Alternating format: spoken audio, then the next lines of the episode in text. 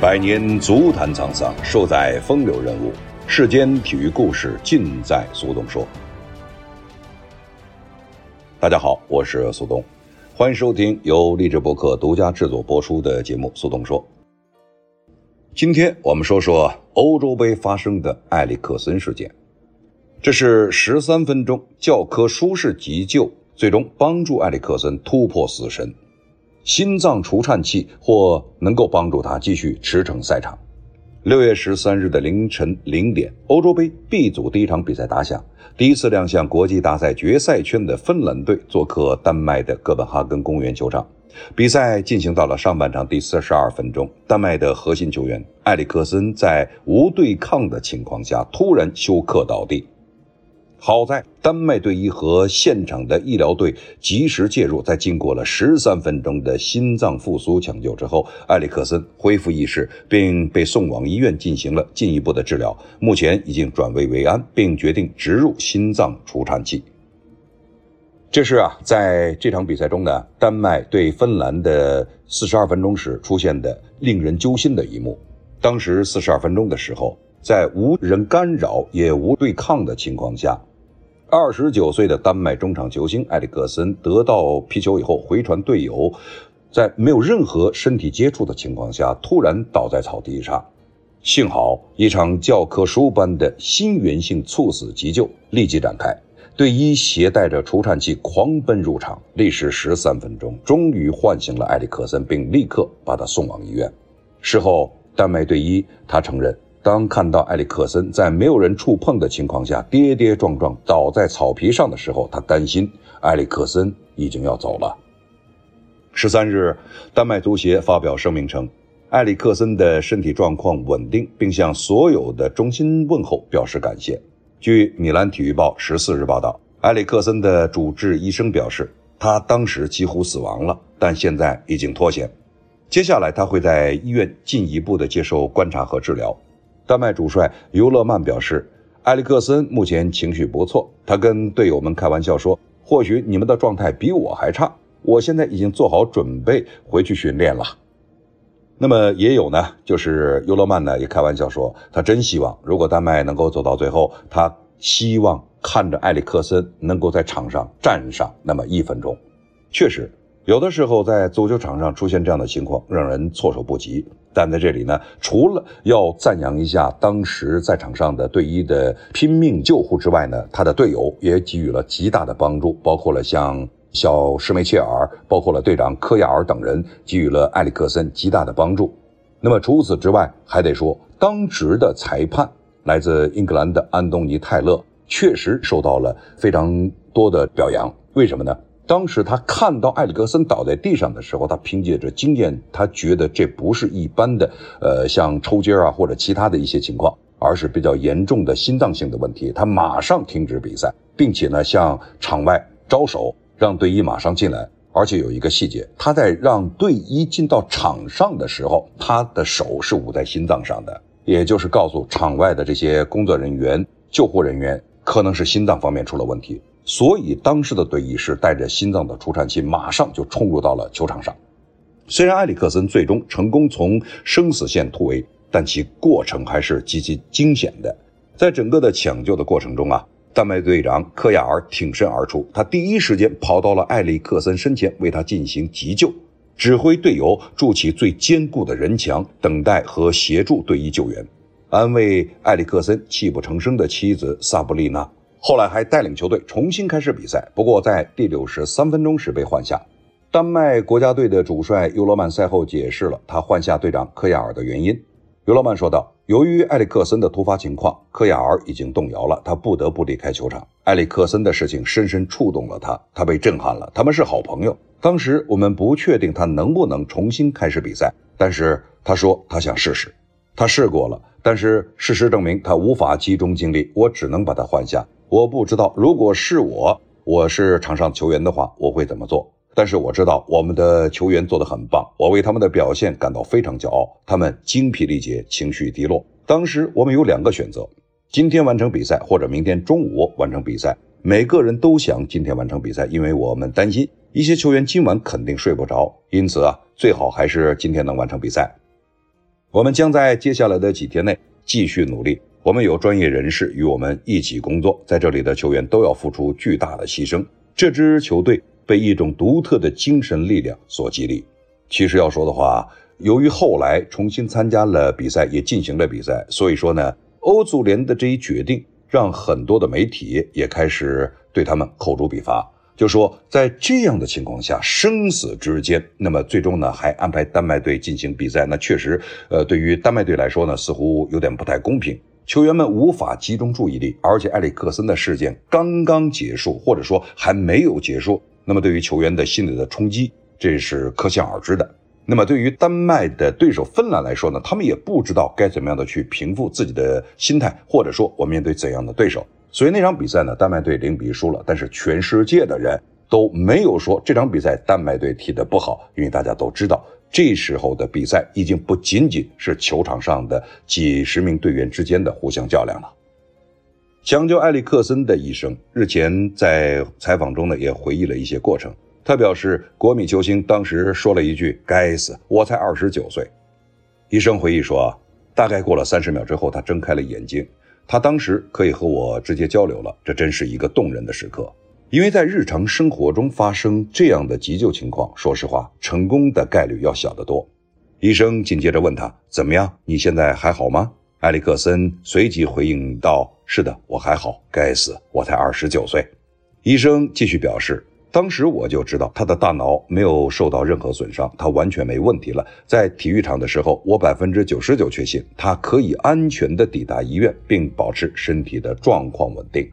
在苏醒以后，埃里克森接受了米兰体育报的采访，其中一些细节披露很有趣。吃了一天多的医院伙食，埃里克森觉得不好吃，实在没胃口，跟丹麦国家队厨师打电话说：“我想吃意大利餐，来点披萨饼吧。”厨师一听，好啊，想吃东西那是好事儿，味蕾大开，说明身体趋近正常。周一晚，从医院最近的意大利餐厅订了一份披萨饼，送到了医院来。埃里克森其实并没有吃完一整张，而是只是吃了几片过过嘴瘾。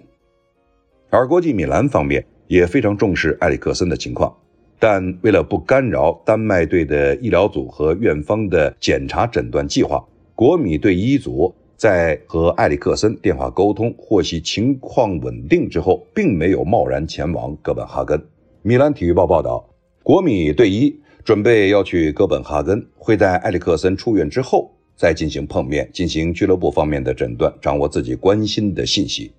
丹麦国家队的主帅尤罗曼在小组赛第二轮与比利时队的赛前的新闻发布会上透露，埃里克森会在医院内通过电视直播观看他们和比利时的比赛。目前，埃里克森依然在医院内接受检查，以此确定具体的病因。不过，这位丹麦球星如今的情况非常稳定。在谈到埃里克森时，丹麦队的主帅尤勒曼说道：“埃里克森会观看这场比赛，这种感觉非常疯狂。他所处的医院就在球场边上，当他从窗户看出来，他就可能会看到球场，而且也很有可能会听到所有比赛的声音。这一切对埃里克森来说非常疯狂。不过，他会穿着他的球衣在电视机前观看这场比赛。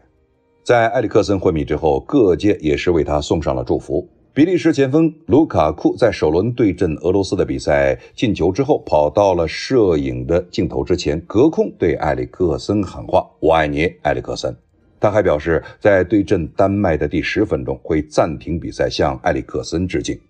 我想去医院里和埃里克森打招呼。我和教练谈过这件事情。他显然同意了我的想法，在比赛的第十分钟，我们将暂停比赛，从而向埃里克森致敬。在韩国对阵黎巴嫩，孙兴民点射建功，帮助韩国队完成逆转。他也为昔日的队友埃里克森送上祝福。进球之后，孙兴民面对镜头比出了当年埃里克森在热刺时的号码二十三，并对镜头向埃里克森隔空喊话：“我爱你。”西班牙足协。和国家队向埃里克森以及丹麦足协表达衷心的支持和祝福。我们会祝福你，一切都会好起来的。欧洲杯小组赛 D 组首轮，英格兰对阵克罗地亚。赛前，温布利球场的大屏幕打出“最美好的祝愿，献给克里斯蒂安”的标语，向埃里克森表达祝福。国际奥委会主席托马斯巴赫通过了社交媒体表示，我们向埃里克森、他的家人、朋友以及丹麦国家队送出我们诚挚的祝愿。我们与你们同在。德国队全员在首轮同法国队的比赛前，站在了播放埃里克森照片的荧幕前合影，全员都竖起大拇指为埃里克森祈福，并配文：“最好的埃里克森，我们与你同在，希望你一切顺利。”大巴黎主帅波切蒂诺更新了个人社交媒体账号，他写道：“为你思考，只有积极的想法。基督徒祝你早日康复。”芬兰总理桑纳马林写道。我们现在与埃里克森同在。在芬兰与俄罗斯的比赛之前，芬兰国脚们穿着祝福埃里克森特制的 T 恤为埃里克森加油，上面写着“好好恢复，埃里克森”。意大利运动心脏病学会主席卢西奥·莫斯接受采访时，他说：“啊，职业球员接受的身体器官检查已经很频繁和缜密了，还能出现此类意外，说明检方还是有遗漏的地方。埃里克森是在用了心脏除颤器之后才苏醒的。我分析他心律失常，可能是心肌炎，但只是猜测。意大利是全世界对运动健康、身体机能指标要求最严格的国家。”我们在运动中的意外丧生率全球最低，可整个欧洲不是这样，比我们标准低得多。我也呼吁奥委会以后别降低标准。我感觉以我们现行的体检标准，埃里克森很难再通过了，他很难再踏足意大利的足球赛场。其他国家我不敢说。十五年前，我们的学会已经开始体育人急救课程。碰到埃里克森类似情况，应该让他侧躺，尽快抠舌，避免窒息。科亚尔等队友，他们做得非常到位。我们中国的中南大学湘雅二医院急诊科主任张东山建议，进行体育运动时，如果有人发生心脏骤停，应立即开展徒手心脏复苏。如果身边有自动体外除颤器，要及时的进行除颤，同时第一时间拨打幺二零，请专业急救人员给予专业支持，比如气管插管、上呼吸机、ECP2 等高级生命支持手段。平时啊，也要在群众中开展急救培训，比如徒手心脏复苏等，提高突发事件中第一目击者的急救水平。湘雅二医院重症医学科医生于波表示啊，根据现场画面分析，埃里克森可能是由于剧烈运动之后诱发的心脏骤停。心脏骤停是指心脏泵血功能突然停止，从而导致全身血液循环中断，呼吸停止，意识丧失。运动员在剧烈运动时发生心脏骤停，导致心脏不能像正常情况下那样把血液输送到全身，短时间内可能会出现的意识丧失。如果不能得到及时抢救，四到六分钟便会导致大脑和其他重要器官组织发生不可逆的损害，患者甚至可能在短时间内死亡。于波还表示啊，心脏复苏术是能够使得。心脏骤停患者起死回生的主要手段是重要的挽救呼吸心脏骤停者生命的方法，主要通过胸外心脏按压或其他方法形成暂时的人工循环，并恢复心脏自主搏动和血液循环，并尽早使用体外自动除颤器，用人工通气代替患者的自主呼吸，并恢复自主呼吸，达到挽救生命的目的。于波提醒啊。患者心脏骤停后的心脏复苏必须在现场尽快进行。每一个第一目击者都是实施心脏复苏术最及时、最重要的人选。于波建议加大科普教育力度，提升群众的急救素养，加大在体育场馆、机场、火车站等公共场所急救设备的投放密度，以备不时之需。同时需要注意的是，心脏骤停不只发生在老年人。青壮年也可能会遭遇这样的高危情况，尤其是有着长期高压力、高负荷工作的人，连续熬夜、大量吸烟、饮酒等都有这样的风险。中南大学湘雅医院副院长、心内科专家钱昭新建议，年轻人要养成良好的生活习惯，戒烟限酒，规律运动，定期体检，合理膳食，保证睡眠，控制体重。有心血管疾病的患者要坚持规律服药。切记自主停药，控制好血压、血糖，还应避免在酷暑天气进行剧烈运动。一旦突发胸痛，应在第一时间就医。哎，其实啊，我倒觉得，就是埃里克森事件之后呢，让很多人亲眼目睹了这一幕，那么，作为我们比如说体育爱好者、体育从业者，或者说呃进行体育运动的人，其实呢，在这一点上还真是要特别注意。我相信很多的老球迷应都还记得，在十多年之前发生的薇薇安福的那个事件。当时在现场解说的很多人都无法接受眼前所看到的这一幕。呃，随着医疗的进步，那么人们对于这种事件的觉醒，在十多年之后，埃里克森发生同样的事情，但是他非常幸运。我们再说回埃里克森，罗马体育报报道，埃里克森在苏醒之后。以通过即时通讯软件与自己效力的意大利国际米兰俱乐部的队友联系，并表示未来希望能够继续踢球。那么，埃里克森还有机会重新回到球场上吗？为什么强壮的、训练有素的职业足球运动员也有可能面临心源性猝死的危险呢？在正常室温下，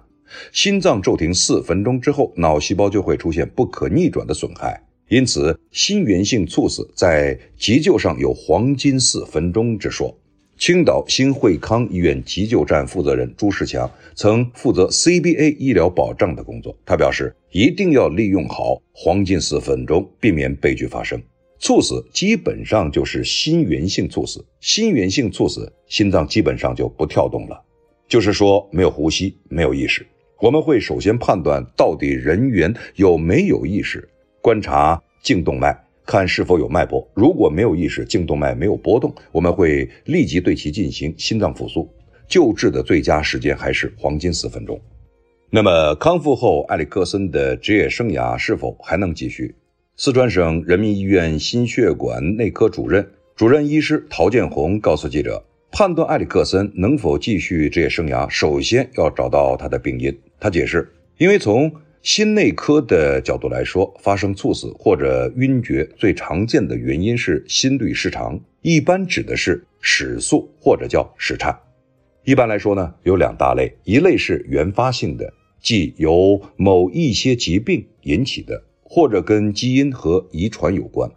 另一大类比较常见的就是跟冠心病相关的，比如冠心病心肌梗死引起的猝死。其后续应该马上到医院做一些相关的检查。如果做出来的心电图没有问题，或者没有任何冠心病的一些临床证据，我们考虑可能是跟基因相关的，或者叫做心脏离子通道病。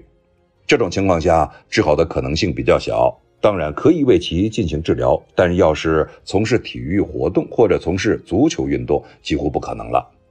有报道表示，由于疫情导致赛程压缩，这个赛季的不少足球运动员比以往更加疲劳，而来到赛程同样密集，而且需要转战不同国家的欧洲杯，身体的负荷将进一步加大。据运动表现数据分析平台基特曼实验室的描述，目前球员们陷入了一个长达一个赛季的赛事堵塞链，太多一周双赛和三赛的安排，场次之间间隔不过三四天。身体根本无法从深度疲劳中恢复。那么，埃里克森的昏倒球场与过度运动、过度疲劳是否有直接关联呢？就此啊，陶建红分析啊，有一种室速或者室颤专门跟运动相关，叫做运动敏感性室速。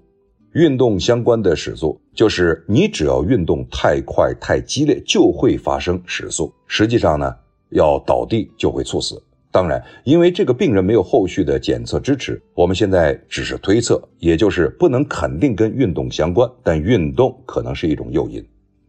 我们看看官方组织的一些反应啊。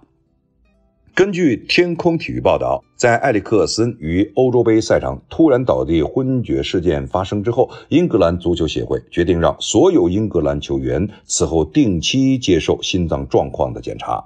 天空体育还表示，英格兰足球协会希望通过让所有英格兰球员定期接受心脏状况检查的方式，来尽量避免类似于埃里克森事件的再次发生。英格兰足协还决定，任何年龄段的英格兰球员都需要每两年进行一次心电图检测，心电图检测不合格的球员将无法继续参赛。除此之外，所有为英格兰队服务的医疗工作人员都必须拿到一个证书，以保证能够在发生意外情况时及时有效地进行处理。医疗团队还将配备最先进的医疗设备，使得无论是训练还是比赛过程中都能有有效应对突发情况的能力。尽管这些措施无法百分之百的保证与埃里克森事件相似的状况不再发生，但英格兰足协希望能够在最大程度上进行预防。丹麦队官方表示，埃里克森本人同意，他将植入埋葬式心脏转腹除颤器作为治疗手段。六月十七日。丹麦足协官方发布了埃里克森的最新情况。根据医疗专家的最新诊断，他需要植入埋葬式心脏转腹除颤器，也就是 ICD，以预防潜在可能出现的心脏问题。丹麦足协表示啊，国家队的队医此前与心脏专家取得了联系。该专家说道，埃里克森进行了多次心脏方面的检查。根据检查结果，我们决定为他安装 ICD 设备。这设备将有助于。治疗心律失常所引发的心脏疾病，埃里克森已经接受了这一解决方案。丹麦足协也就此咨询了国内外的多位医疗专家，他们一致同意采取上述措施。植入型心脏转腹除颤器 （ICD） 是一种体积小、能植入患者胸腔或腹腔的医疗设备。对于高危患者，一旦发生快速性室性心律失常，ICD 能在数秒内转复为正常心率。当出现缓慢性心律失常，它又可起搏心脏。合理使用 ICD 可以纠正快速性室性心律失常，减少猝死的发生率，延长患者的寿命。此前，阿贾克斯球员布林德就因为患有心肌炎，2019年12月在体内植入了心脏转复除颤器，经过两个多月的治疗，重返赛场。ICD 的确能给心肌炎患者带来有效保障，并且在关键时刻挽救患者性命。但从另外一个角度来说，这种电子设备也有着他们自己的缺陷。当患者是经常需要剧烈运动、高强度对抗的运动员时，ICD 运行的不确定性就会大幅增加，这也给运动员的生命安全带来了一定影响。在2020年8月27日，在阿贾克斯与柏林赫塔的友谊赛中，布林德突然在没有任何身体接触的情况下倒地，随后十分痛苦地用右手抓住自己的胸口。赛后得知。布林德植入的 ICD 在比赛的过程中突然启动，强烈的刺激让布林德的心脏剧痛不已。幸运的是，布林德经过了紧急治疗之后转危为安。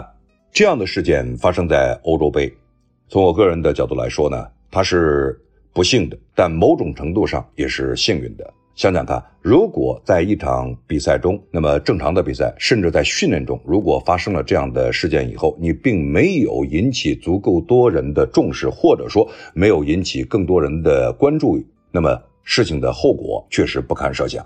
但从另外一个角度来说呢，现在的运动员确实他们的赛程太过繁密，而且对运动员的要求也越来越高。从八九十年代的足球到了新时代的足球，对于球员的体能要求是越来越高，而且有些球员已经疲惫不堪。尤其在近两年，那么球员由于战术上的变化，他的体能要求、平时的训练负荷，早早的就已经超过了自己所能承受的。所以在运动场上，我们经常可以看到我们过往所说的。到了七十多分钟，球员的体能开始明显下降，现在似乎已经提前到了五十五分钟到六十分钟。这在某种程度上已经说明了现在的对抗之强大，同时对于球员的体能要求之高。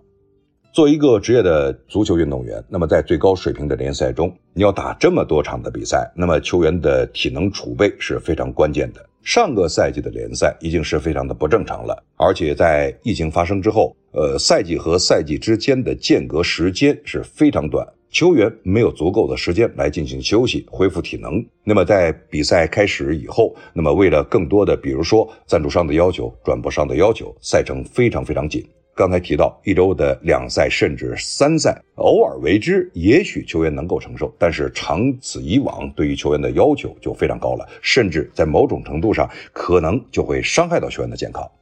那么上个赛季呢，如果没有记错的话，最多的这个球员一个赛季下来打六十多场比赛，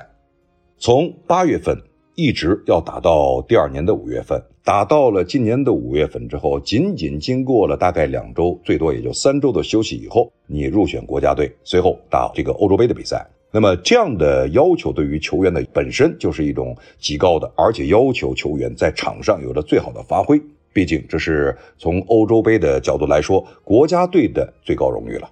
而当然，对于埃里克森这样的球员来说呢，呃，我们也知道，就是在国际米兰，他这个赛季一开始并没有受到更多的重用，但是后来用他的时间越来越多，对他的要求也越来越高。国际米兰最后是拿到了冠军，在成绩方面当然是独树一帜。但到了国家队以后，人们对于埃里克森的要求也就更高了，甚至有很多的媒体在赛前说呢，埃里克森他的发挥的好坏将会直接影响到丹麦队在本届欧洲杯最终的成绩。我在赛前呢，也有很多人说，丹麦可能是本届欧洲杯的一匹黑马，让所有人都在某种程度上想避开他们。呃，其主要原因呢，除了丹麦队整体实力之外，就是因为他们有一个埃里克森。